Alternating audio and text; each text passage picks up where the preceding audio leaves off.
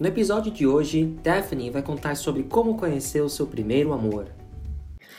I stared at the invitation for a long time when your aunt brought it to me.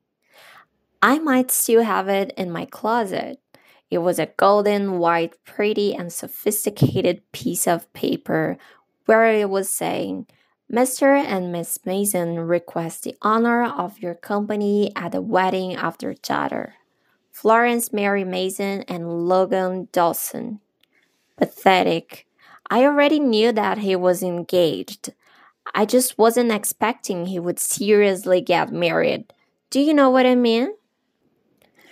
Daphne and Logan met each other in the 80s in a disco store. She always had a good memory.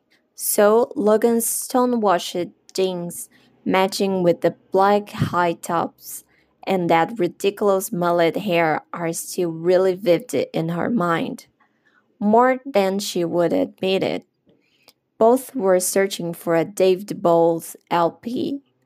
Call it unlucky or destiny, but there was only one vinyl in the box. Both reached the disco at the same time and at a glance they understood that taking it home would be almost impossible once none of them seemed to be tempted to give in. Though the hair, Logan was a pretty charming guy and definitely with a good taste for music. After talking a little bit about some favorite artists they had in common, Daphne took advantage and convinced him to let her keep the album. While they were about to leave the store, they saw that because of the rain, there was a heavy congestion and it would take a long time for Daphne to go home. Once she needed to take a taxi. That was when he said he went there by motorcycle and offered her a ride. They have become best friends since then. They had the same thoughts, values, and also liked the same things. They had a kind of tradition to go camping at least once a month. It's funny because her first thought about him was that he had an air of being a little bit snobbish and stubborn, but indeed, he turned out to be a really trustworthy person.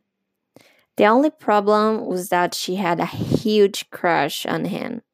And at first, when they met, she thought he was kind of flirting with her. But after that, they just became inseparable and really good friends. So the girl never mentioned her second intention. It was the worst idea ever. He said that he already knew about that, because their friends were always telling jokes and making fun of it. At least he said he felt the same, but was too afraid to lose their friendship in case they tried to be something else. Now that he would travel abroad, they couldn't do anything about it. So, friends decided to forget about this conversation and just move on. Though the time zone both kept talking to each other almost every day, but their friendship completely changed after that. Plus, he started dating a girl from there. She doesn't know if he thought it would be weird telling her that and then decided not to do it. So Daphne was notified by one of his friends. She even tried to compliment him and ask for more details to pretend she was fine, but he didn't want to talk about his new girlfriend with Daphne.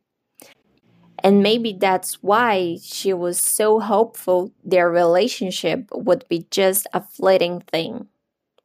The penny dropped when the girl received that invitation.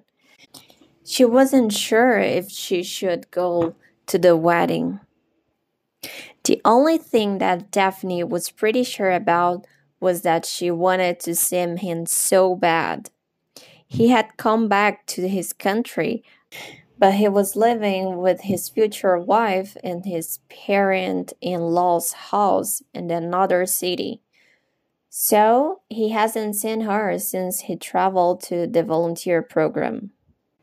She came up at the last minute, the ceremony hadn't ended yet, so she had enough time to talk to him. That was an awkward situation, and the silence was full of untold feelings.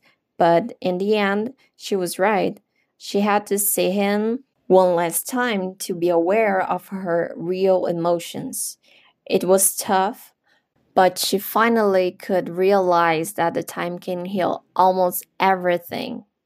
She finally understood he was truly happy, and it was time to let the story behind and move on. But she knew she would always remember him as the greatest love of her life. Esse episódio foi produzido por Fluency Pass, a única escola do mundo com o ciclo completo para você falar inglês. Gostou? Compartilhe e comente com seus amigos. Quer acelerar sua aprendizagem com conversação ilimitada, aula particular e ainda ter um mega desconto? Acesse fluencypass.com e comece agora a jornada da sua fluência. Siga a gente para a próxima história em inglês. Até semana que vem!